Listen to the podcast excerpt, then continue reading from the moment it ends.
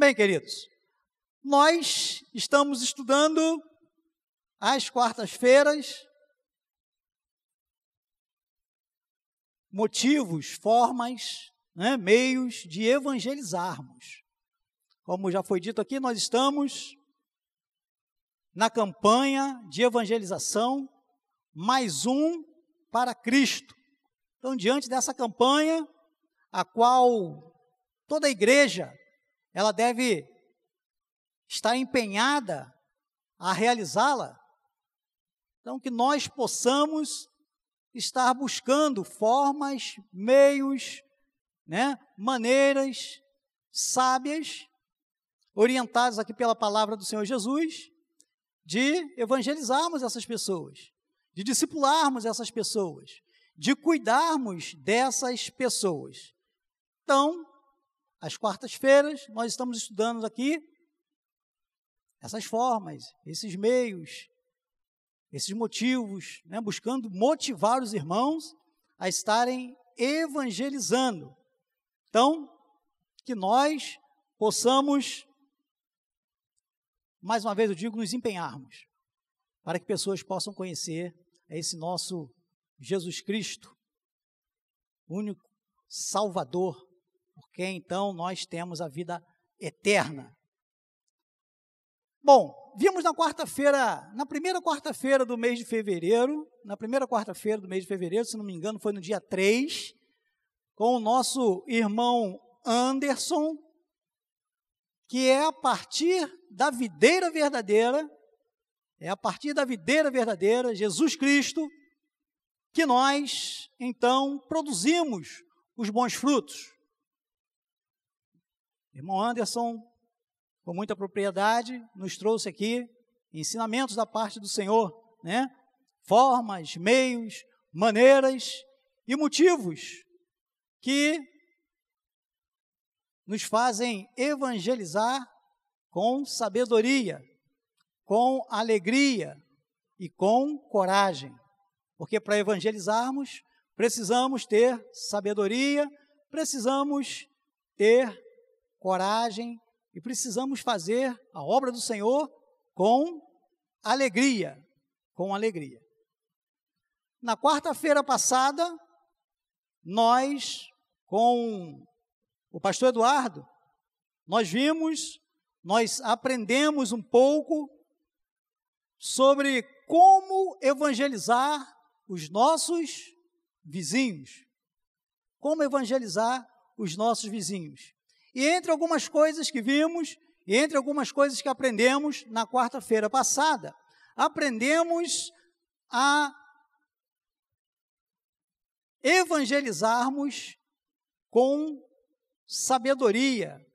Precisamos ser o que? Verdadeiros cristãos. Precisamos ser um verdadeiro cristão para que as pessoas elas então tenham condições de abraçar a fé. Foi o que o pastor Eduardo nos trouxe aqui na quarta-feira. Então nós precisamos agir com naturalidade. Nós precisamos evangelizar com simplicidade. Nós precisamos, então, com as nossas atitudes, com as nossas com os nossos comportamentos, né? Sabermos evangelizar esses que ainda não conhecem a Jesus Cristo. E então aprendemos também na quarta-feira passada que nós não precisamos sermos forçosos. Tudo tem um tempo. Então fale da palavra, né, com simplicidade, com naturalidade, mas sem forçar. Sem forçar. Porque senão, ao invés de aproximar, você pode afastar. Ok? Então, na primeira quarta-feira, o irmão Anderson, na segunda quarta-feira, nós aprendemos um pouco aqui através da instrumentalidade do pastor Eduardo. E hoje nós vamos estar aprendendo um pouco mais. Hoje nós vamos estar vendo um pouquinho sobre como evangelizar a sua família. Se porventura você, quando estiver assistindo essa gravação, você que não me conhece, o meu nome é Jairo. Então, na primeira quarta-feira foi o irmão Anderson, na quarta-feira passada o pastor Eduardo e hoje, irmão Jairo, à sua disposição, ok? Bem sabemos que evangelizar, evangelizar os colegas de trabalho, evangelizar os colegas da faculdade, evangelizar os vizinhos, evangelizar não é fácil. Pode até parecer fácil, mas evangelizar é algo bastante, bastante difícil, né? Algo que não é fácil. E nós precisamos, ainda assim, evangelizarmos.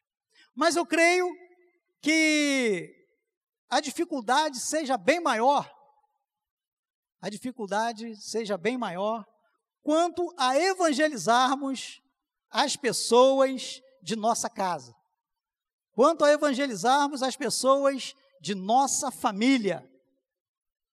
Evangelizar tem a ver com relacionamento ou com relacionamentos.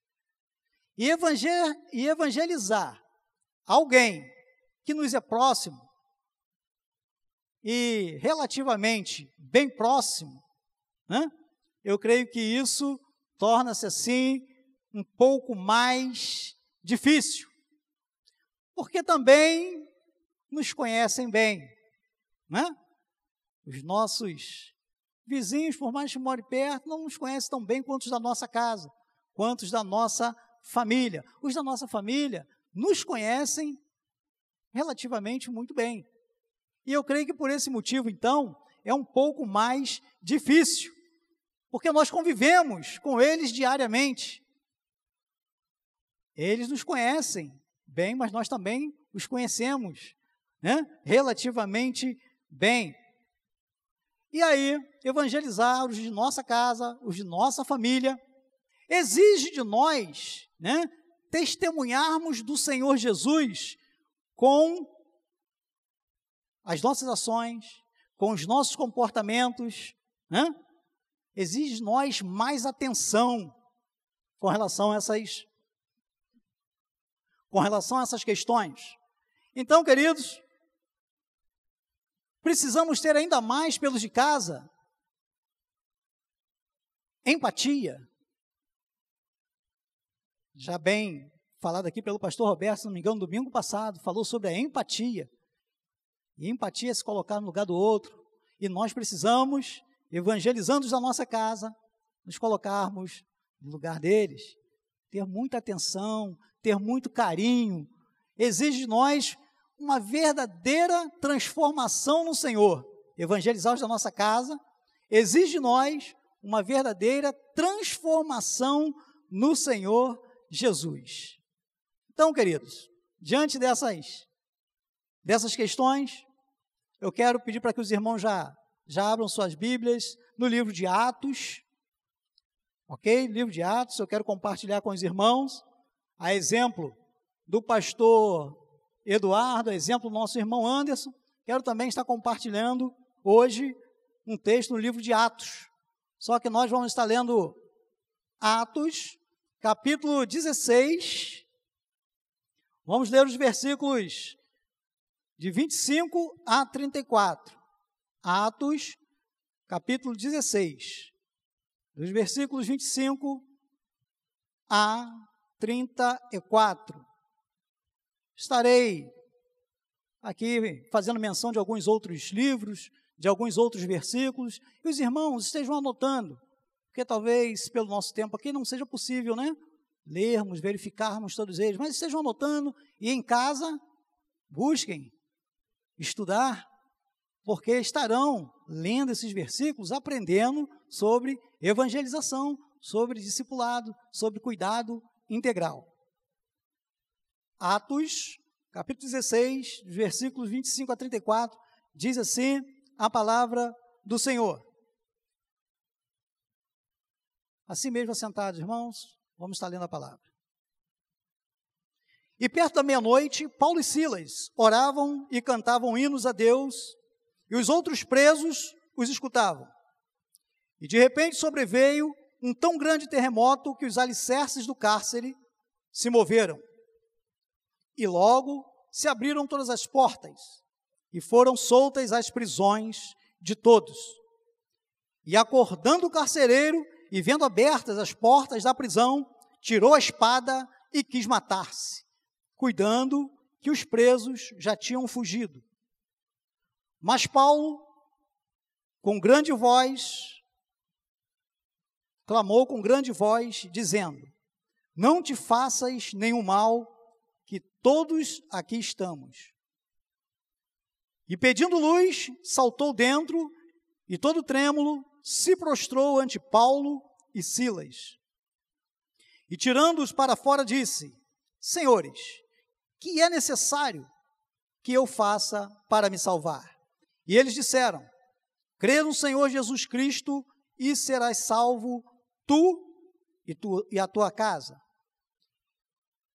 E lhe pregavam a palavra do Senhor e a todos os que estavam em sua casa. E tomando-os ele consigo naquela mesma hora da noite, lavou-lhes os vergões e logo foi batizado, ele e todos os seus. E levando-os à sua casa, lhes pôs a mesa e na sua crença em Deus, alegrou-se com toda a sua casa. Amém, queridos? Que o Senhor então possa nos abençoar diante da palavra que aqui foi lida, que Ele possa estar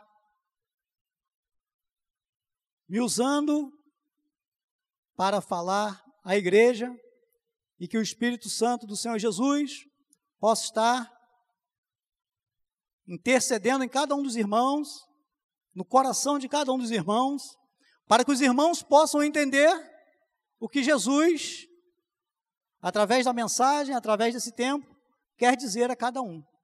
Amém? Essa é a minha oração. Queridos, na leitura então que fizemos, o evangelista Lucas, né, nos informa da transformação que houve na casa, da transformação que houve no lar. Ele nos informa da transformação que houve na família daquele carcereiro, carcereiro de Filipos, passagem muito conhecida, né? Nossa.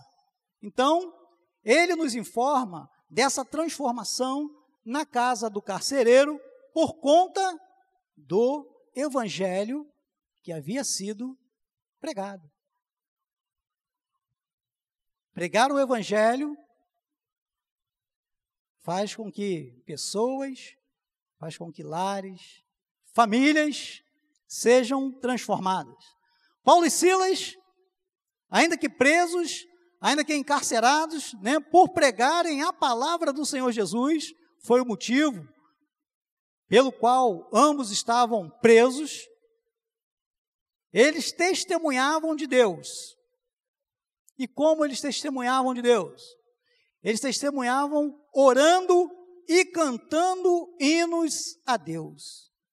E os outros presos escutavam. Paulo e Silas, eles estavam evangelizando. Era uma forma, foi uma estratégia de evangelização. De repente, um grande terremoto acontece. Um terremoto que abala os alicerces do cárcere e o que acontece? As portas então se abrem. Todas as portas do cárcere se abrem. Estudando para este momento, me veio no coração uma pergunta: O que temos feito com as portas que têm sido abertas para nós? quanto à evangelização, quanto à pregação do evangelho, quanto à salvação de vidas. Pessoas de nossa própria família. O que nós temos feito com as portas que nos são abertas com relação à evangelização, à pregação da palavra, inclusive para os da nossa casa, para os do nosso lar, para a nossa família. Que grande porta aberta, né? A campanha. Mais um para Cristo. Campanha, mais um para Cristo. Mais uma porta que nos foi aberta para nós falarmos da palavra do Senhor Jesus, para nós evangelizarmos pessoas, para nós cuidarmos, discipularmos pessoas. E hoje, dando ênfase aqui às pessoas da nossa casa, da nossa família. Queridos, se nós não aproveitarmos as portas abertas e não falarmos das boas novas de Cristo Jesus, pessoas com certeza morrerão. Você já parou para pensar nisso? Se nós não levarmos as boas novas, pessoas morrerão. O carcereiro achou que era o fim.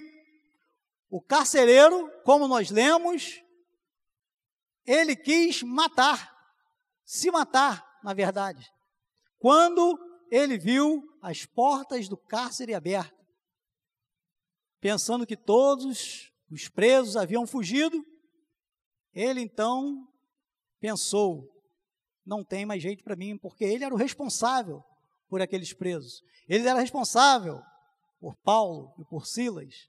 Então, ele puxa da espada, tentando então suicidar-se. As portas haviam sido abertas. O carcereiro então achou que era o fim. Ele quis se matar. O que nós temos feito com as portas que nos têm sido abertas? Ao contrário, né? Se nós aproveitarmos as portas abertas e falarmos do Evangelho, vidas se salvarão. Se nós aproveitarmos as portas abertas e pregarmos a palavra de Deus, pessoas e famílias se salvarão. Ao contrário, de que se as portas forem abertas e quieto ficarmos, nós nos calarmos, pessoas morrerão. Era o que ia acontecer com o carcereiro. Se Paulo, né, Silas, no momento em que ele puxa a espada, não fala, né, com alta voz. Né? Estamos todos aqui, não se mate. E ali foi a oportunidade de falar para o carcereiro como ele poderia ser salvo.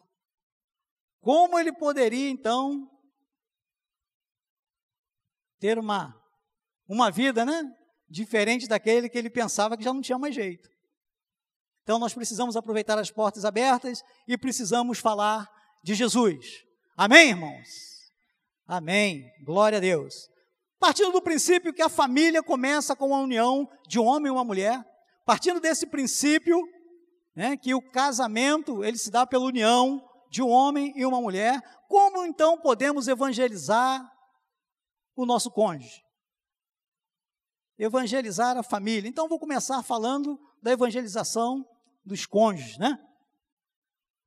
Como podemos então evangelizar o nosso cônjuge, a nossa esposa? Como a esposa pode evangelizar o seu esposo? Como ambos podem evangelizar os seus filhos? Então, queridos, Paulo nos orienta a não abandonar a esposa, né? Paulo nos orienta, falando aqui aos irmãos casados. Né? Então, Paulo nos orienta a não abandonar a esposa. Paulo orienta também as irmãs a não abandonar o esposo. E sim, sendo um dos dois, né? sendo um dos cônjuges, salvos em Cristo Jesus, procurar ganhá-lo para Cristo. 1 Coríntios capítulo 7, versículos de 12 a 14. Foi aí que eu falei, os irmãos anotem, em casa, verifiquem, leiam, busquem meditar, estudar na palavra. E ali vai estar falando como se deve fazer, como se deve caminhar, ok? Então, Paulo nos orienta a ganhar. Você sendo esposa cristã, o esposo não sendo, Paulo nos orienta a ganhá-lo para Cristo. A esposa ou o esposo sendo cristão e a esposa não sendo, Paulo nos orienta, vamos buscar ganhar, ganhá-la para Cristo. E é assim que nós precisamos fazer. O marido cristão, ele ganhará a esposa para Cristo, agindo conforme nos ensina a palavra de Deus, agindo conforme nos ensina a Bíblia, ok? E uma das formas é amando-a e coabitando com ela com entendimento. Amando-a e coabitando com ela com entendimento. Morando, né? Habitando, cuidando das coisas íntimas com sabedoria. Então, com relação a evangelizar, amando-a com entendimento. Amando a sua esposa como Cristo amou a igreja. Efésios 5, versículo 25, nos ensina, fala a respeito. Pela sua igreja, Jesus morreu. Jesus, ele morreu por amor à sua igreja. Logo, nós, homens casados, né, maridos, devemos colocar os interesses de nossa esposa à frente dos nossos interesses. Quando fazemos isso, como servos cristãos, nós estamos ou estamos dando bom testemunho. É uma forma de evangelizar. Então precisamos colocar os nossos interesses, ou melhor, os interesses da nossa esposa à frente dos nossos. E aí, você, querido irmão, amigo, você tem colocado os interesses da sua esposa à frente dos seus interesses? Você tem colocado a vontade da sua esposa à frente das suas vontades? É preciso cuidar dela, querido. E cuidar não só né, da aparência física, mas é preciso cuidar da sua esposa também, de forma das questões emocionais e das questões espirituais. E quando você cuida dela como um todo, não só fisicamente, mas também espiritualmente, emocionalmente, eu falo uma coisa para vocês. Não será difícil uma esposa se submeter, se submeter ao marido, que né, tem por ela admiração, que tem por ela né, um tratamento de honra, um marido que a estime, que a trate com respeito. Posso estar enganado, mas dificilmente uma esposa que é tratada dessa forma, principalmente por você, querido e amado irmão cristão, dificilmente ela não se submeterá, né, a você como marido. Outro ponto, coabitar com entendimento. Habitar, né, morar juntos, vida íntima. 1 Pedro 3, lá no versículo 7, mais precisamente. Como nova criatura, e aqui, falando dos irmãos, como evangelizar, né? Ou mesmo motivo de evangelizar a esposa. Como nova criatura, o esposo deve agir segundo o caráter de Cristo. Devemos agir segundo o caráter de Cristo. E revelar assim, queridos, né? Em seu relacionamento conjugal, em sua vida cotidiana, no seu relacionamento com a sua esposa, as qualidades do bom fruto. O fruto do Espírito. Trate-a com amor. Trate-a com prazer, com alegria, com paz no seu coração, com longanimidade. Se a gente tratar assim as nossas esposas, a gente sendo, né, servo do Senhor, cristão, dificilmente, querido, sua esposa não se submeterá, né, a você como marido. Ela também, vendo a sua atitude, o seu modo, a sua forma de entendê-la, com certeza isso vai cativá-la, né? Para que ela também possa tratá-lo bem e entendendo um pouco mais sobre as questões de Deus. Então, nós precisamos então tratar com amor, tratar com alegria, com longanimidade, com fidelidade, sermos mansos, sermos mansos. Pela marcha, talvez, né, não deu aí para ver alguns irmãos, mas aí quando a gente fala assim, sermos mansos, alguns irmãos dão um sorrisinho, tá, porque homem, né, ser manso é um pouco complicado, mas nós precisamos ser, principalmente se nós somos servos do Senhor Jesus. Então precisamos tratar a nossa esposa com mansidão, querido, deixando o Espírito Santo governar as suas atitudes, governar o seu comportamento, e dessa forma você vai estar evangelizando a sua esposa, você vai estar evangelizando ela com amor, com carinho, mostrando o caráter de Jesus através das suas ações, das suas atitudes. Dessa forma você vai atraí-la não só para você, mas principalmente para Cristo Jesus. Amém, irmãos? Ouvi os irmãos falando amém meio mais. Então, a mulher cristã. Eu poderia ficar aqui falando mais, né, sobre como o homem poderia tratar a mulher, que seria também, é também uma forma de evangelizar. Mas vamos falar um pouquinho de como a mulher pode evangelizar o seu esposo, uma vez que nós estamos falando sobre como evangelizar, né, a sua família. A mulher cristã, cristã atrairá o seu esposo para Cristo, estando ele né, voltado para as coisas do mundo, evangelizando, como nós já vimos aqui, sem forçá-lo, sabendo esperar o tempo. Fale da palavra, cuide, mas não force. Ore a Deus. Primeiro de tudo, tanto para o homem quanto para a mulher, busque orar ao Senhor. Ore para que Deus te dê as formas, o meio, a estratégia. Então, não force, mas sabe esperar o tempo. Sujeite-se a Ele. Calma, quando fala a mulher sujeitar o marido, as mulheres já ficam às vezes, né? As irmãs. Sujeite-se ao seu esposo. É mandamento do Senhor Jesus. Submeta-se a sua autoridade de marido, mas demonstrando obediência a Deus. Deu para entender?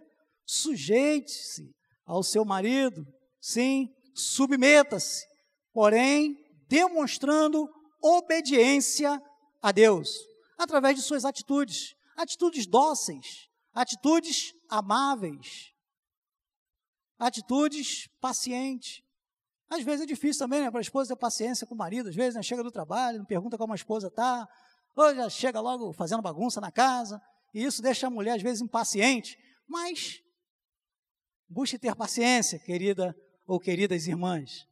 É preciso, né, ter sabedoria, prudência, prudência, levando assim a enxergar que servir a Jesus traz harmonia para o lar. Que servir a Jesus traz harmonia para a família. É, você agindo de forma paciente, submetendo, sujeitando, com prudência, com sabedoria, ele vai ver, ele vai perceber. Pode levar um tempo, mas como foi falado aqui, não force. Chegará o tempo. Tenha bom humor, né? Não busque ser uma mulher rixosa. Porque se você for uma mulher rixosa, aí, aí o negócio complica. Né? Então, busque sabedoria, busque paz, busque harmonia. Isso é uma forma de evangelizar. Através do seu porte cristão. Como através do seu porte cristão? Né? Aquele que se revela pela brandura das palavras. pelas decisões bem pensadas, pela sua inteligência, sem precipitação. Inteligência, né? Que se revela através do seu bom humor, através da sua paciência, da sua calma.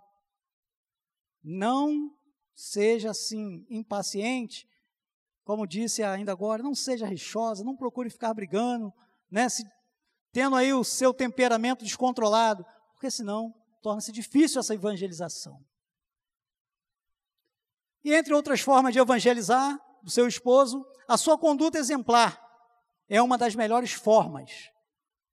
A sua conduta exemplar é uma das melhores formas de evangelizá-lo. Pois até sem palavras, somente pela sua conduta, pela sua beleza interior, aquela beleza que com as suas atitudes, com as suas ações, elas vão ser demonstradas, né? Procure, através de um espírito manso, através de um espírito quieto, né? Pregar. Pregar. Muitas vezes está pregando sem palavra.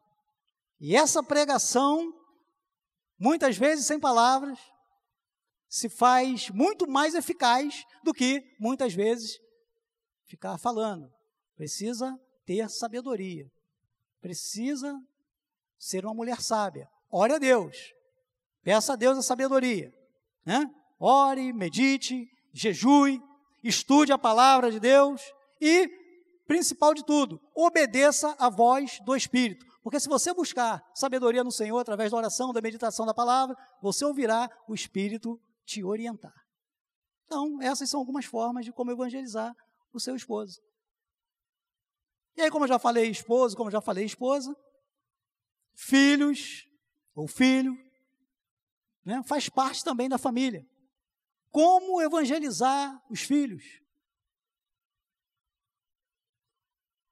Deuteronômio 6, lá do versículo, a partir do versículo 6, vai nos falar sobre como né, devemos ensinar os nossos filhos. E quando você ensina, você está evangelizando. Quando você fala da palavra de Deus para ele, você está evangelizando. Deuteronômio 6, a partir ali do versículo 6. Vocês chegam em casa, cheguem em casa, leiam, medite na palavra, né? E lá vai estar falando. Inculcando a palavra de Deus a seus filhos em todo o tempo. Através do culto doméstico. Uma ferramenta hoje já bastante esquecida, né? Por alguns, mas bastante eficaz. Eu, quando era pequenininho, Sempre que ia para casa do meu avô, eu, ele me chamava para fazer o culto doméstico. Eu nunca, nunca esqueci. Só fui aceitar Jesus já depois de velho, mas estava guardado, estava gravado no meu coração. Culto doméstico, aprendi muito no culto doméstico. Até cantar algumas musiquinhas, né, hinos ao Senhor, aprendi. Então, o culto doméstico é uma importante ferramenta. Ainda que a gente tenha vivido aí uma vida, né, muito corrida, ainda que a gente tenha vivido aí esse corre-corre da vida, é preciso que a família reserve um momento para louvar a Deus juntos. Buscar ter com Ele, né, com o Senhor, maior intimidade. Isso, esse comportamento é bom que seja diário. É bom que seja todos os dias, né? Buscar ter esse momento, né, com os filhos. É bem verdade que quando os filhos são ainda menores, né, tem aí a tenra idade, fica mais fácil. Se torna mais fácil. Então, comece de pequenininhos, irmãos que ainda têm oportunidade. Hoje, no meu caso, né, no caso de alguns aqui, como nosso irmão Wellington, né, eu vi essa semana lá, ele postou lá o netinho com a Bíblia, já, já é netos, né, nossos filhos já estão crescidos. Mas a gente tem uma oportunidade, a gente busca fazer com os netos. Então, precisamos evangelizá-los através do culto doméstico. Reserve um momento, né, para que tenha essa intimidade, né, com o Senhor Jesus. Ensiná-los a quanto, né, para que eles saibam quem é Deus. Quem é Deus? Seus feitos, seus milagres. Aprendendo isso de pequenininho, fica mais fácil, né? Porém, Porém, sendo jovens ou adolescentes, pelo menos uma vez na semana, sendo adultos, né, já talvez não morando mais com você, mas pelo menos uma vez por mês, busque fazer essa, essa reunião em família. E ali você tem um momento de orar, nem que seja no momento de, de orar para almoçar, mas ali você vai falar da palavra, você vai ter a sua oportunidade. Então procure fazer isso, já que os filhos já são jovens, adolescentes, adultos, talvez, né? Ainda não caminham, ainda não caminham, né? Tendo um compromisso com o Senhor Jesus, busque fazer um momento. É preciso separar esse tempo em família, porque essa também é uma forma de evangelização. É importante, né, desde ainda muito pequeno, apresentá-los a Bíblia, apresentar os inários, apresentar a eles bons livros cristãos. Hoje, né, temos aí filmes, desenhos, boas músicas evangélicas que estão ao nosso alcance também através das mídias. Mas detalhadamente, né, o nosso irmão Wellington estará falando sobre essa questão aí de de usar a internet né, para a evangelização, usar as mídias, né? mas essas coisas, né, desenho, músicas, filmes, precisam ser vistos, precisam ser ouvidos e precisam ser vividos em nosso lar. No meu lar, no seu lar, precisa ser ouvido pela sua família. É também uma forma de evangelização. Levá-los à igreja, levá-los à igreja, levá-los à casa de Deus é de suma importância. O próprio Jesus era levado, era levado ao santo templo, né, conduzido ali pelos seus pais. Regularmente, Jesus era levado ao templo, conforme nós podemos constatar lá no livro de Lucas. Lá no livro de Lucas, a partir do capítulo 2, os irmãos deem uma olhada lá no capítulo 2, lá pelo versículo 22, lá no finalzinho, no versículo 41, os irmãos vão constatar que Jesus era levado regularmente ao templo.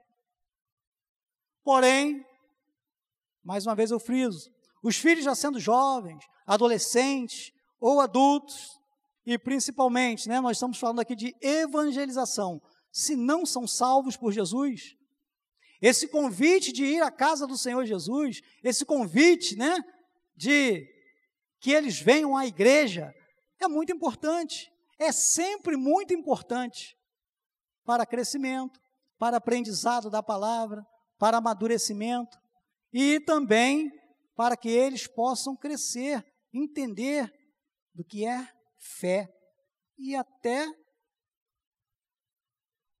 vir a se converter a Jesus. Quem sabe?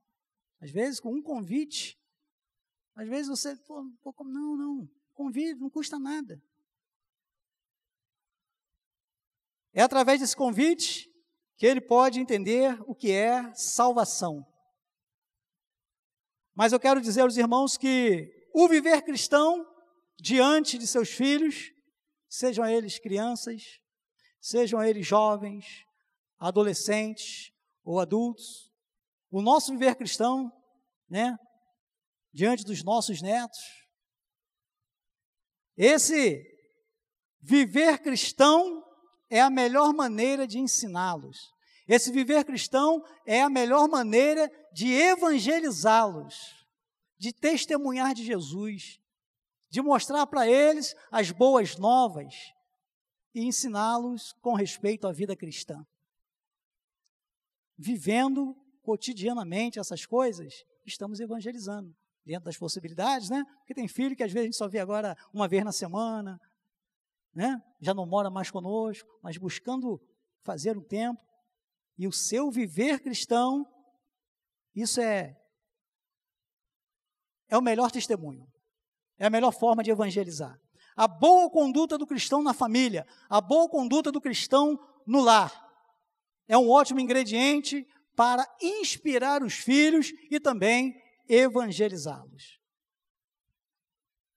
Bem, falei da esposa, falei do esposo, já estamos chegando no final, já falei dos filhos, mas preciso também falar dos da nossa parentela.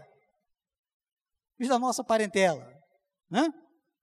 os nossos parentes, aqueles que por conta, né, do casamento, por conta da união dos seres de famílias diferentes, passaram a fazer parte da coletividade familiar.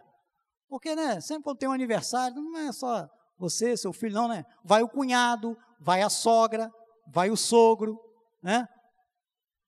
Então, aqueles que fazem parte né, da coletividade familiar também podem ser alcançados, também podem ser evangelizados através do nosso bom testemunho, através do seu bom testemunho, através da pregação do Evangelho.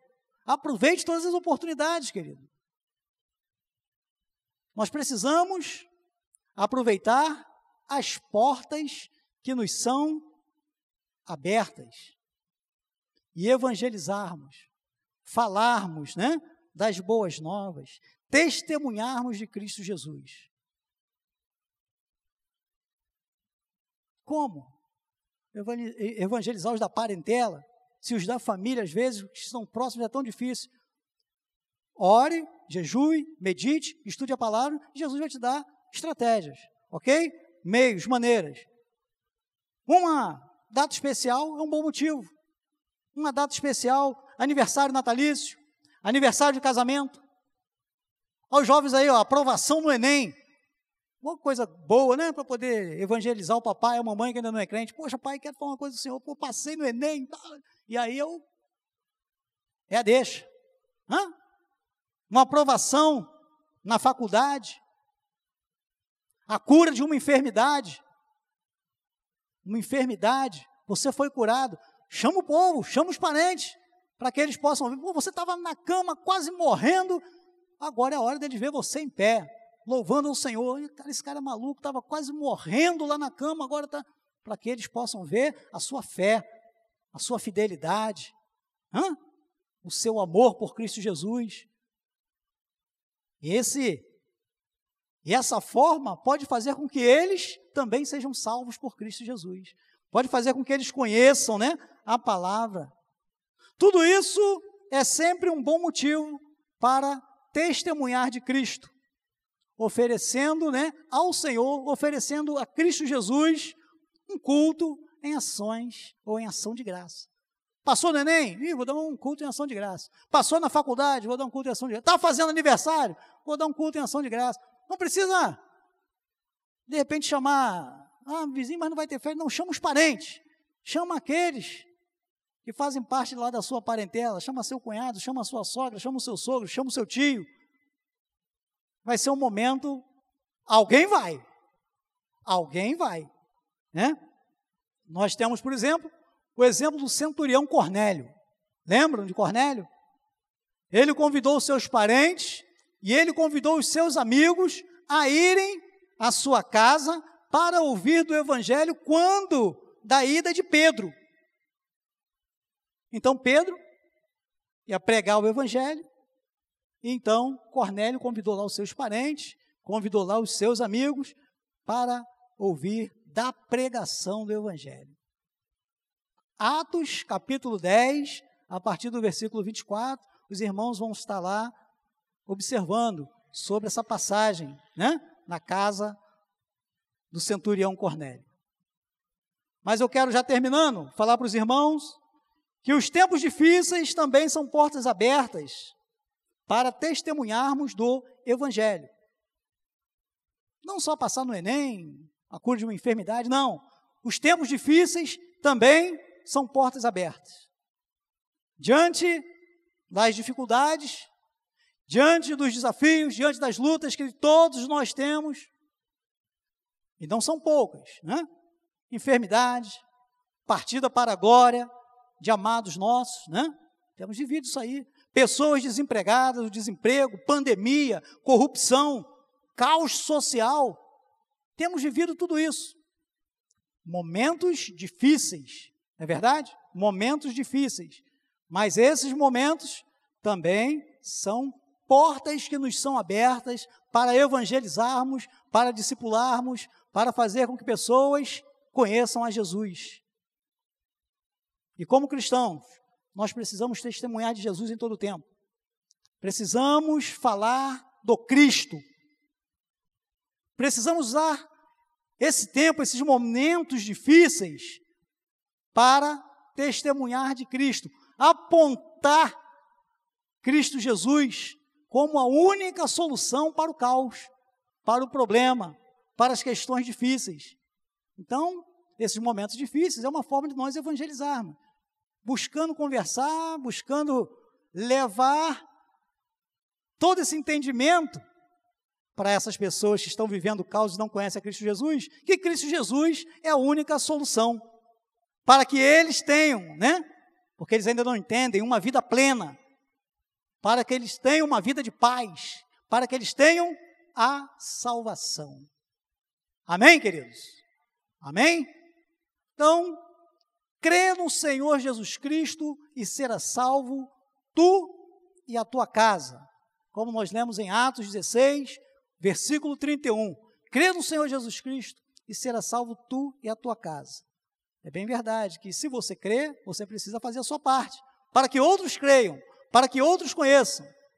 Então, testemunho de Cristo para seu cônjuge, testemunho de Cristo, testemunhe de Cristo para o seu filho, para a sua filha, testemunhe de Cristo para os seus netinhos, testemunhe de Cristo para os seus pais. Filhos, testemunho de Cristo para os seus pais, testemunho de Cristo para a sua família, testemunho de Cristo para os de sua parentela.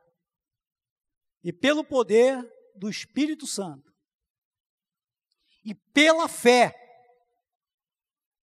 como Josué, você pode afirmar, se, se, se vocês sentirem à vontade, né?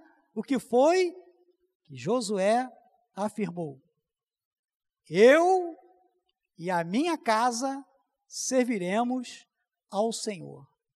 Amém, queridos? Pela fé, pelo Espírito Santo, nós podemos afirmar: eu e a minha casa serviremos ao Senhor. Josué, capítulo 24, versículo 15. Porém, para que você e a sua casa sirvam ao Senhor, você precisa fazer a sua parte. Você precisa evangelizar, discipular e cuidar. Então, seja você, meu irmão, seja você, minha irmã, seja você, querido amigo, a estar motivado a ganhar mais um para Cristo, a começar pelos da sua casa, a começar pelos da sua família. Amém, amém? Glória a Deus. Então, assim eu termino esse tempo que aprendemos um pouquinho a como evangelizar a nossa, a nossa família. Amém?